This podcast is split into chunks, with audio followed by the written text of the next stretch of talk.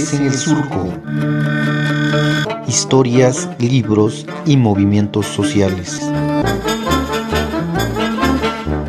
Conducen Nayeli Tello y Oliver Froling.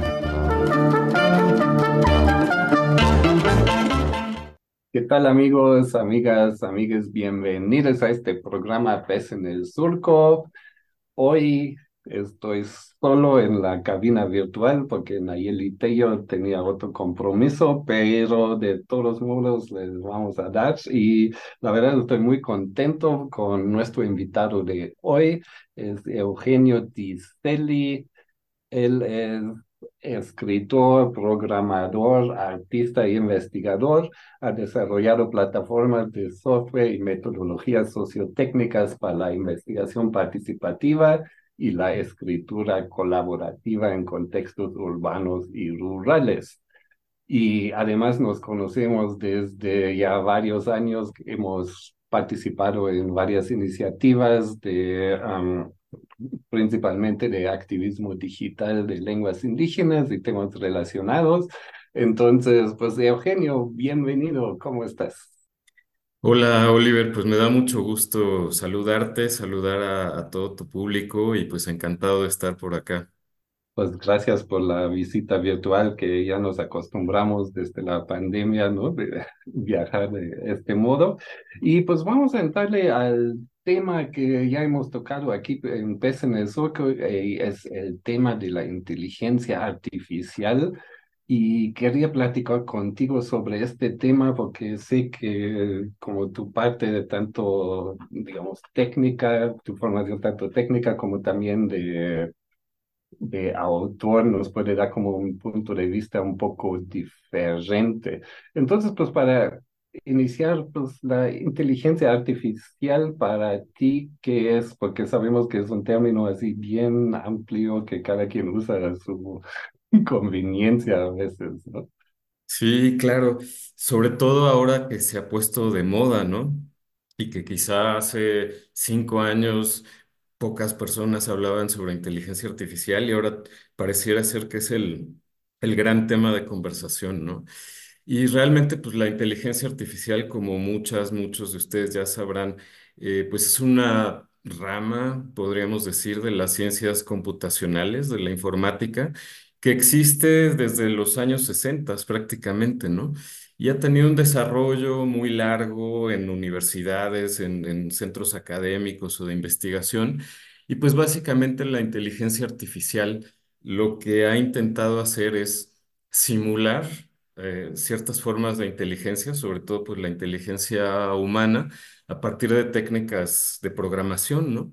Eh, sobre todo, pues estas técnicas se han ido a simular el uso del lenguaje, ¿no? Está el famoso, la famosa prueba de Turing, que no sé si habrán oído hablar de ella, de este matemático inglés que se llamó Alan Turing, y que en realidad esta prueba de Turing se llama el juego de la imitación y consiste más o menos en lo siguiente, ¿no? Imagínense que yo estoy eh, con un teclado y una pantalla interactuando con dos entidades que me responden, ¿no? Y que están detrás de una pared. Y una de esas entidades es una persona humana y la otra es una computadora que me responde con un eh, programa de inteligencia artificial. Si yo después de haber platicado con estas dos entidades no logro distinguir quién es el humano y quién es la máquina, entonces podemos decir que la máquina pasa la prueba de Turing porque se vuelve, digamos, su respuesta imposible de distinguir de la respuesta humana, ¿no? Entonces, pero en realidad, como les digo, se llama el juego de la imitación porque la, la máquina está imitando el lenguaje humano y decimos que lo está imitando porque a pesar de que la máquina puede construir frases, puede, digamos, como darme respuestas coherentes, eh, la máquina no entiende lo que está diciendo y esto es una cuestión bien importante, ¿no? Eh, la máquina maneja símbolos, que podríamos decir son las palabras, etcétera, etcétera, los combina y los combina de una forma bastante convincente, pero jamás trabaja con significados. La máquina no sabe qué es lo que nos está diciendo, qué significa, ¿no? No, y es precisamente esta, digamos, inconsciencia, ¿no? Que también facilita ciertos, ciertos usos, ¿no? De estas máquinas, de estos algoritmos, ¿no? Es como automatizar, digamos, la producción de textos, ¿no? Y ahorita ahí en Twitter cada rato me llegan así como mensajes o, o publicidad que publica tu ebook usando eh, ChatGPT o algo así, ¿no? Y obviamente ahí la pregunta es también si ahora las computadoras, digamos, los algoritmos pueden producir textos, pueden producir libros, ¿no? ¿Quién los va a leer, ¿no? Si... Exacto, de, de poder pueden, ¿no? Y de hecho ya si uno se mete a ese terrible lugar que vende libros por, por internet, que no voy a decir su nombre, pero que todos conocemos, pues hay libros que ya están totalmente generados por inteligencias artificiales, ¿no? Y si uno es incauto y va y los compra, de pronto recibe en su casa un libro, pues que no fue escrito por personas, ¿no? Aunque la, la pregunta es, ¿fue o no fue escrito por personas, ¿no? Porque en el fondo, pues la inteligencia artificial y pues prácticamente toda la tecnología está hecha por, por humanos, ¿no? Está hecha por personas. Entonces uno podría decir, bueno, pero lo que escribe ChatGPT y estos algoritmos de inteligencia artificial, ¿está o no está hecho por personas? Y podríamos decir que sí y no. Eh, no en el sentido de que si yo ah, ejecuto el programa de inteligencia artificial, pum, la máquina solita me da la respuesta, ¿no? Y, al parecer, pues no hay ninguna persona ahí detrás. Pero si pensamos que un programa pues está hecho por personas, que los datos que se utilizan para alimentar estos programas de inteligencia artificial, pues normalmente son escritos eh, tomados muchas veces ilícitamente de Internet y eh, pues utilizados para alimentar el- lo que se le llama el modelo de inteligencia artificial, pues ahí tenemos por un lado la, la, la intervención de las personas que programaron el, el- el modelo de inteligencia artificial y la intervención indirecta de quienes escribieron un texto. Yo imagínate que publico una historia, un cuento en internet, lo pongo en mi página web y pum, viene este algoritmo automatizado que agarra mi texto y lo utiliza para entrenar, como se le suele llamar, estos modelos de inteligencia artificial, ¿no? Pues está de alguna forma mi texto, pero recombinado de una manera pues me- medio irreconocible, pero pues en el fondo están us- siendo usadas mis, mis frases, mis, mis ah, pues estructuras textuales como para, para dar esta respuesta, ¿no? Entonces sí y no, hay personas detrás de la inteligencia artificial aunque no parezcan, ¿no? Y creo que todo eso también nos arroja la, la pregunta del autor o de la autora, ¿no? Y por- me acuerdo mucho de los noventas, ¿no? Del postmodernismo, cuando uno de los eslogans era el autor ha muerto, ¿no? Creo que en este sentido, pues ahora con, con estos modelos, los autores no están muertos, sino más bien ya no sabemos quiénes son, ¿no? Es como una, una forma de como autoridad o los autores colectivos, ¿no? Que básicamente no hay un autor ni mil autores, sino millones, ¿no? Que se juntan en estos modelos, ¿no? Y creo que es como una transformación bastante interesante, ¿verdad?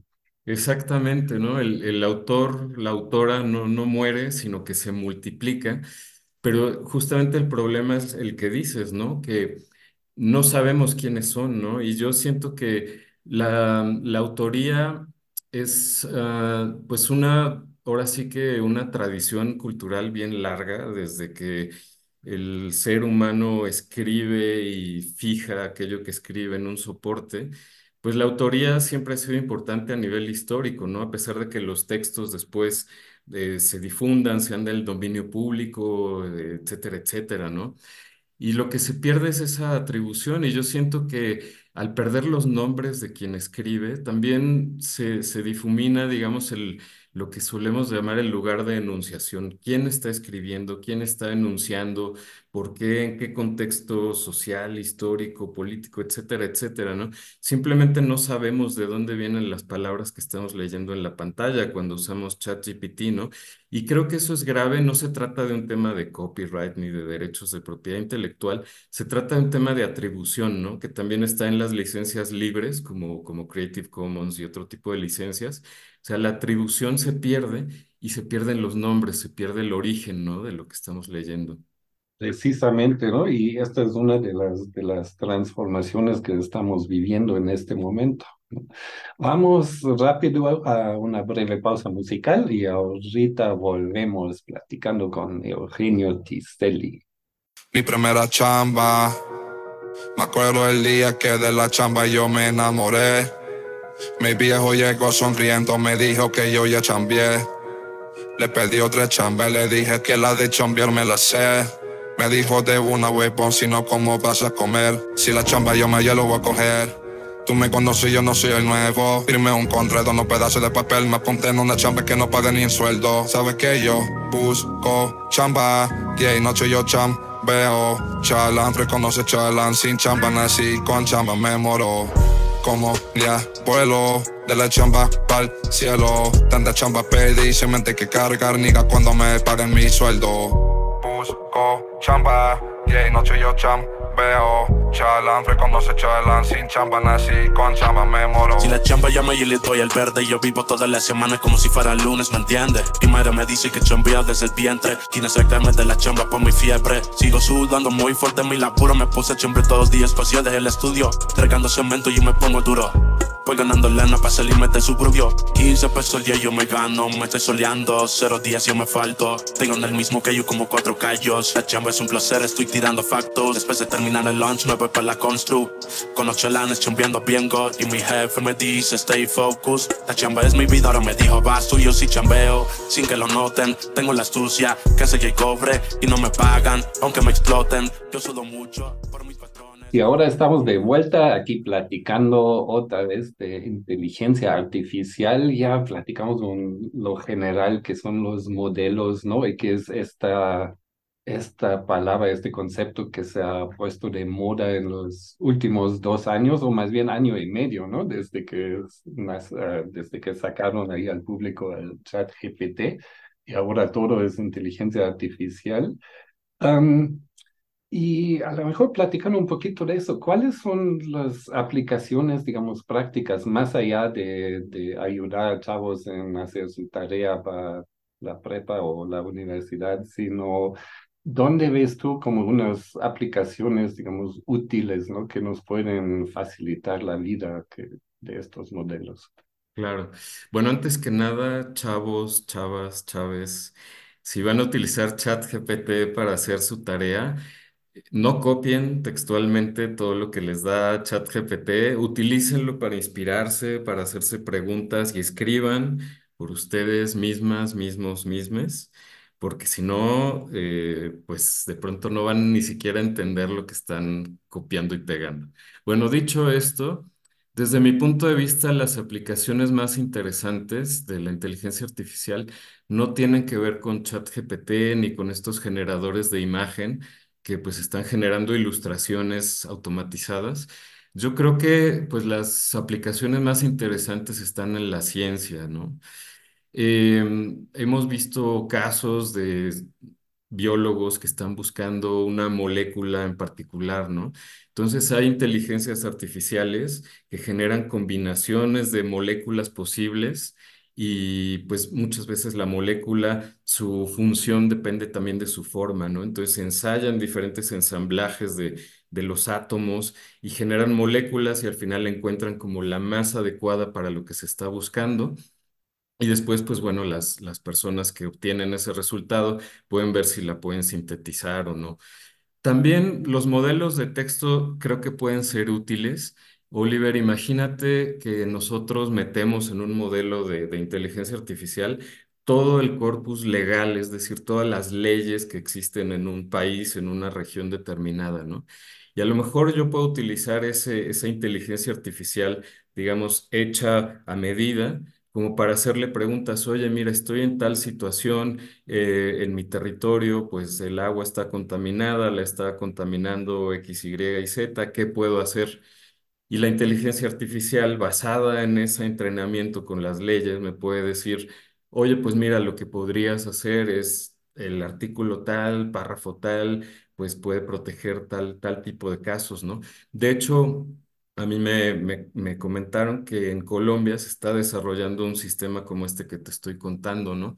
Eh, justamente ahora que es el proceso de paz en Colombia, pues hay toda una serie de controversias legales que se tienen que resolver y hay personas que están intentando utilizar modelos de inteligencia artificial como para que la gente pueda hacerle preguntas al modelo y el modelo les responda, obviamente después para consultarlo con un abogado, abogada, oye, pues mira, tal ley podría ayudarte, ¿no? O tal técnica legal te puede asistir, ¿no? Y, y creo que hay, hay más ejemplos, ¿no? Quizá para resumir diría que... Las aplicaciones más interesantes de la inteligencia artificial no son las que son más populares en este momento, ¿no? Muy de acuerdo, ¿no? O sea, lo que he visto de los ensayos que están producidos por ChatGPT, la verdad son bastante mediocres, ¿no? Es como, igual como las imágenes que genera, o sea, ya sabes que viene de inteligencia artificial porque todos son así como de una estética así similar y bastante horribles, ¿no?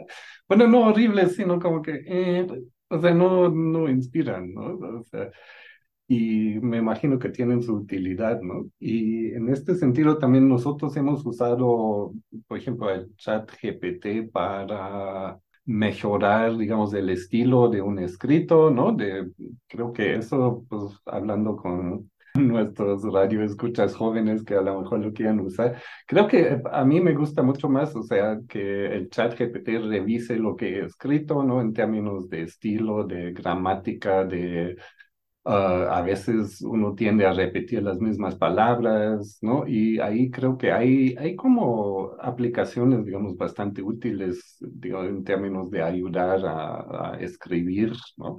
Hemos, lo hemos usado, por ejemplo, para aplicaciones de fondos, cuando tienes am, límites de palabras o caracteres, tienes un texto que es demasiado grande, lo avientas ahí, de, redúcemelo a 300 palabras y sí lo hace, ¿no? Y obviamente lo tienes que revisar, pero pues sale bien, ¿no? Y en este sentido sí te ayudas a mucho trabajo.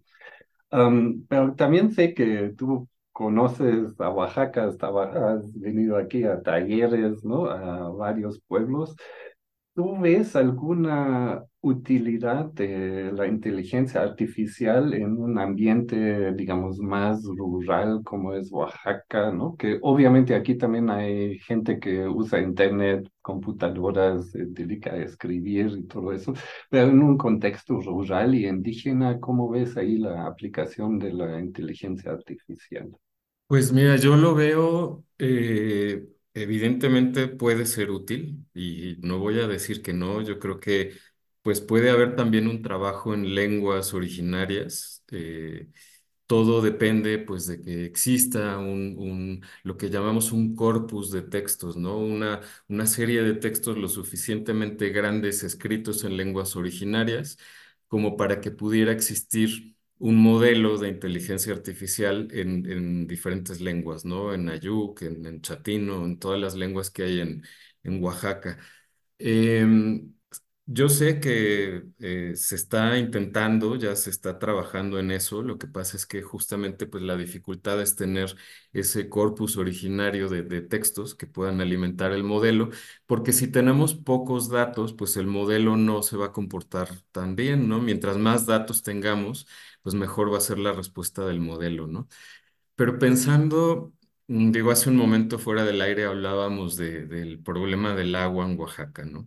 Y yo ahí sí quisiera, eh, pues, introducir un tema que no se habla mucho, pero que son los impactos ambientales de, de la inteligencia artificial, ¿no? Que creo que, eh, pues, a veces los pasamos por alto porque estamos en nuestra computadora, hacemos eh, uso de ChatGPT y pues no pasó nada, ¿no? No estoy contaminando, no estoy haciendo nada especial. Pero estos modelos, digamos, de ChatGPT, pues están en grandes, enormes servidores eh, en diferentes partes del mundo. En México hay varios. Y estos servidores, como tienen una potencia computacional tan grande, necesitan hacer muchos, muchos, muchos cálculos para darnos una respuesta.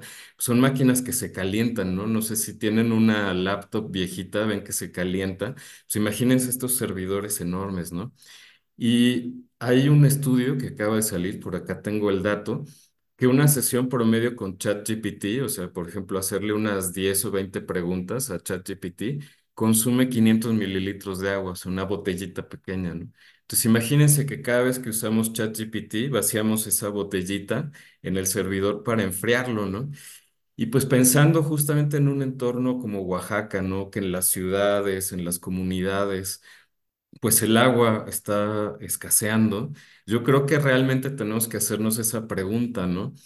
Eh, la inteligencia artificial puede ser bien útil, de verdad, pero ¿qué impactos ambientales está creando, ¿no? ¿Qué, qué consecuencias está teniendo ese uso, ¿no? Yo creo que vale la pena preguntárnoslo.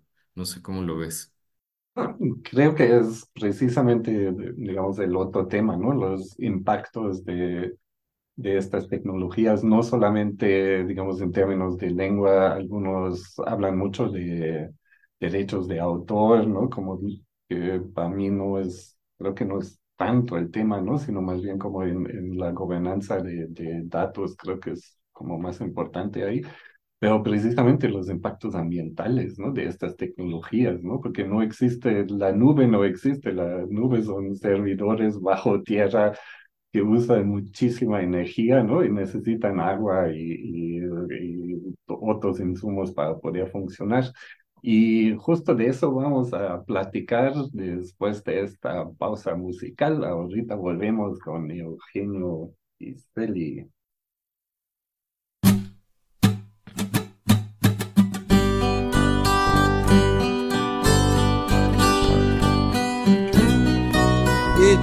Mi que todos nos tenemos que sacar, hombre.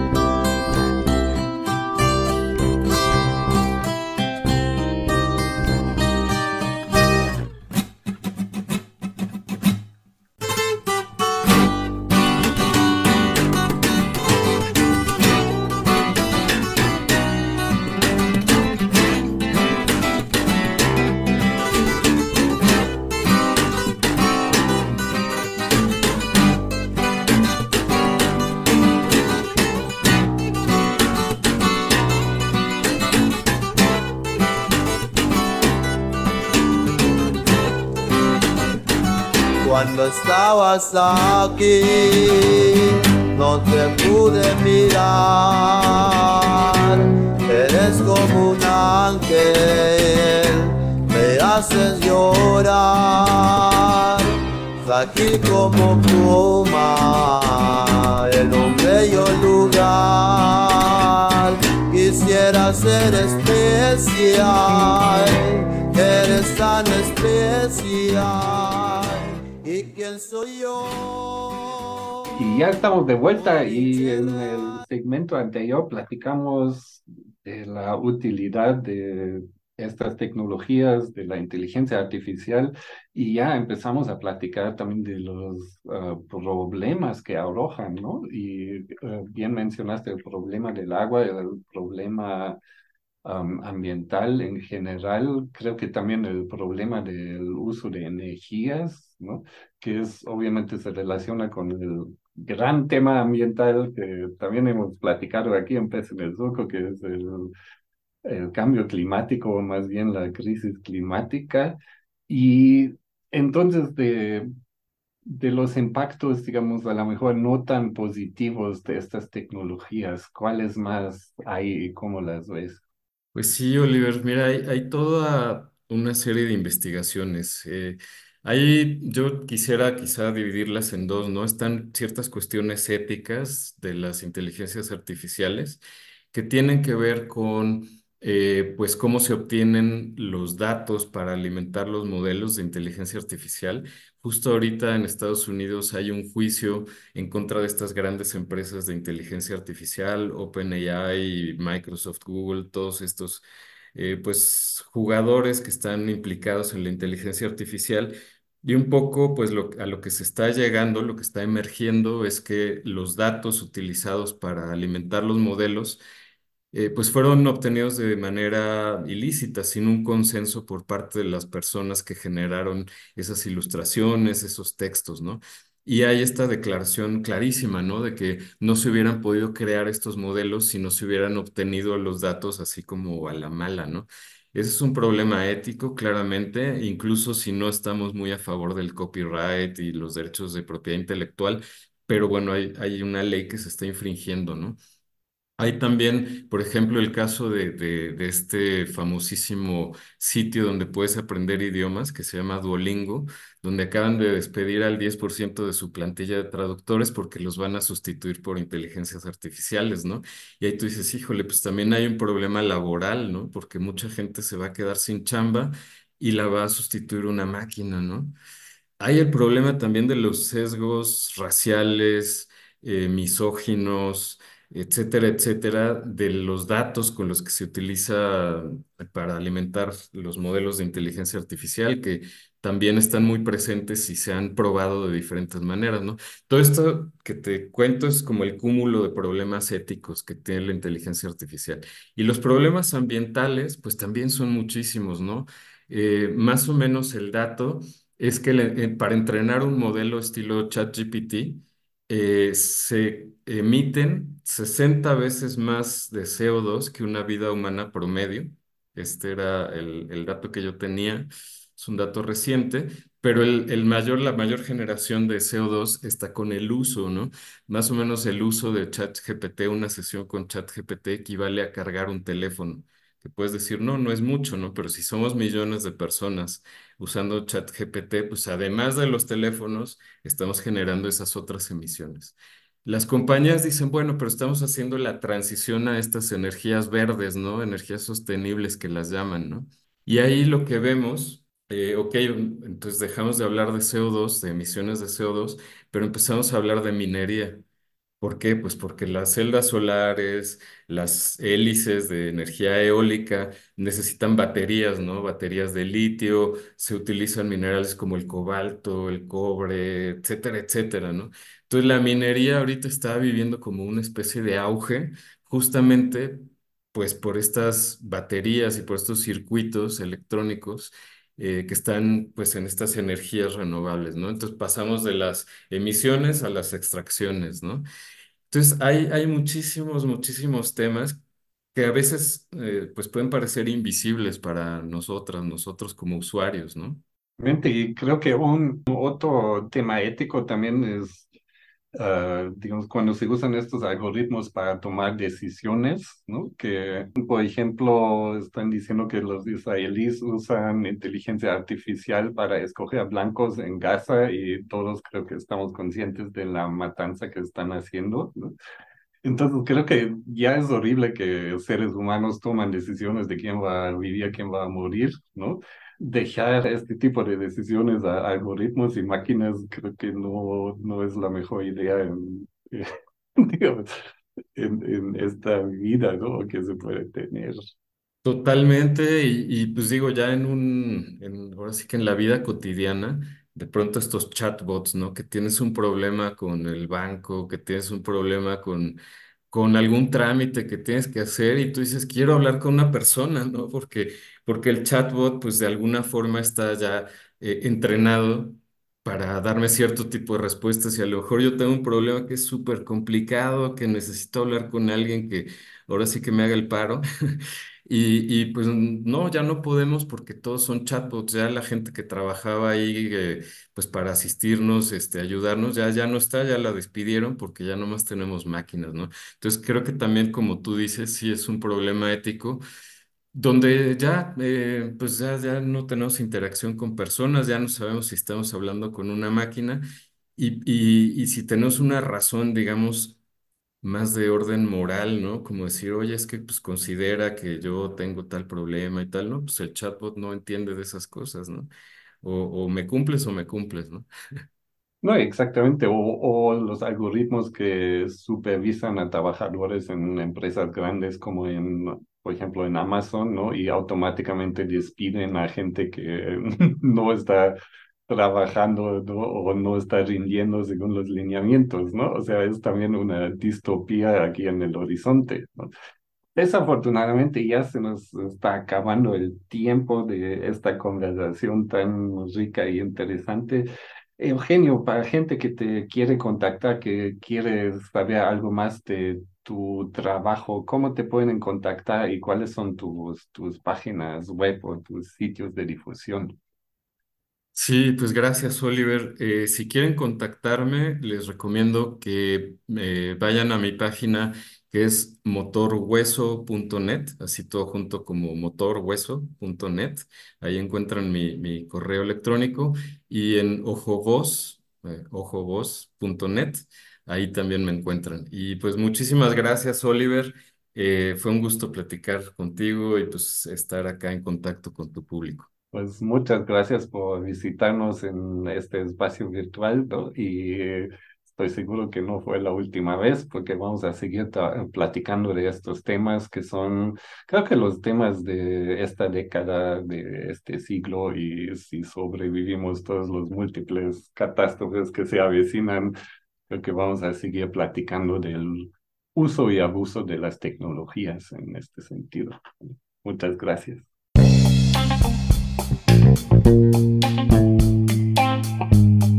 Gracias por escuchar Pez en el Surco. Te invitamos a que nos sigas en nuestras redes sociales. En Twitter, búscanos como arroba Pez Surco. Y en Facebook, estamos como Radio Pez en el Surco. Puedes escucharnos como podcast en Spotify, iTunes o Google Podcast. Sintonízanos la próxima semana. Producción Surco Asociación Civil y el colectivo editorial Pez en el Árbol.